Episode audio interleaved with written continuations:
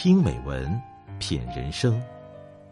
这里是大张暖声调频，我是大张。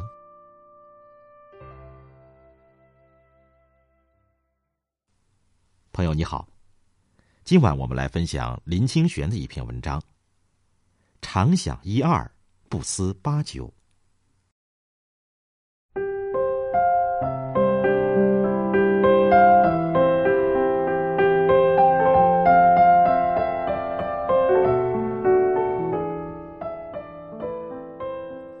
朋友买来纸笔砚台，请我题几个字，让他挂在新居的客厅补壁。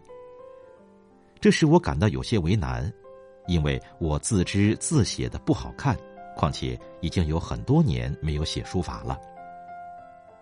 朋友说：“怕什么？挂你的字，我感到很光荣，我都不怕了，你怕什么？”我便在朋友面前展纸研墨，写了四个字。常想一二。朋友说：“这是什么意思？”我说：“意思是说我的字写的不好，你看到这幅字，请多多包涵，多想一两件我的好处，就原谅我了。”看到我玩笑的态度，朋友说：“讲正经的，到底是什么意思？”俗话说：“人生不如意事十之八九。”我们生命里不如意的事情占了绝大部分，因此活着的本身就是痛苦的。但是扣除了八九成的不如意，至少还有一二成如意的、快乐的、欣慰的事情。我们如果要过快乐人生，就要常常想那一二成好事，这样就会感到庆幸，懂得珍惜，不至被八九的不如意所打倒了。朋友听了非常欢喜，抱着常想一二回家了。几个月后，他来探视我，又来向我求字，说是每天在办公室劳累受气，一回到家看见那幅常想一二就很开心，但是墙壁太大，字显得太小，你再写几个字吧。对于好朋友，我一向都是有求必应的。于是为常想一二写了下联，不思八九，上面又写了如意的横批，中间顺手画一幅写意的平花。没想到又过了几个月，我被许多离奇的传说与流言困扰。朋友有一天打电话来说，他正在客厅里我写的字面前，他说：“想不出什么话来安慰你。”念你自己写的字给你听。常想一二，不思八九，事事如意。接到朋友的电话，我很感动。我常觉得，在别人的喜庆里锦上添花是容易的，在别人的苦难里雪中送炭却很困难。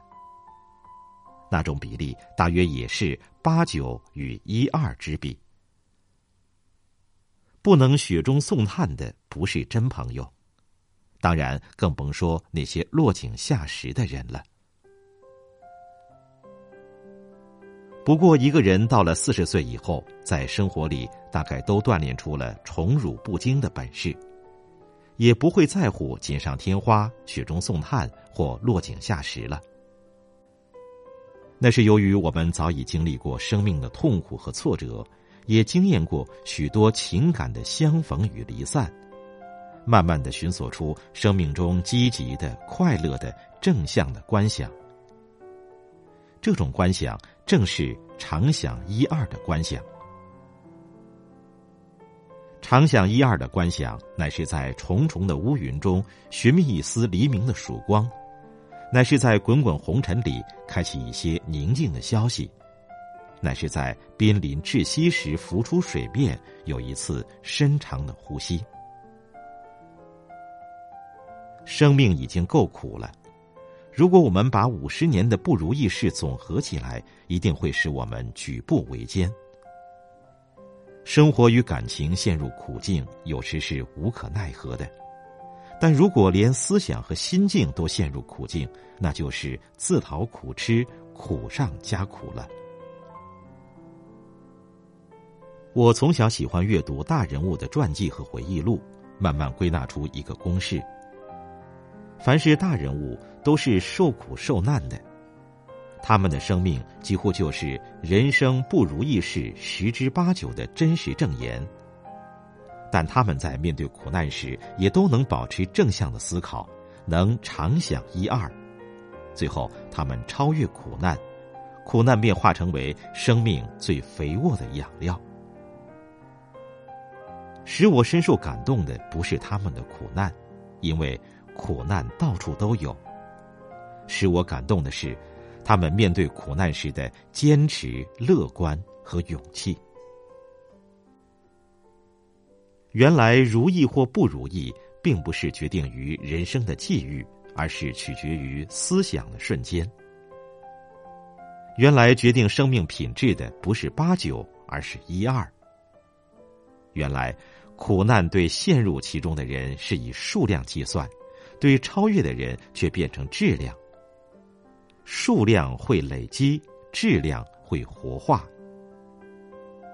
既然生命的苦乐都只是过程，我们何必放弃自我的思想去迎合每一个过程呢？就快乐的活在当下吧，让每一个当下有情有义，发光发热，如诗如歌。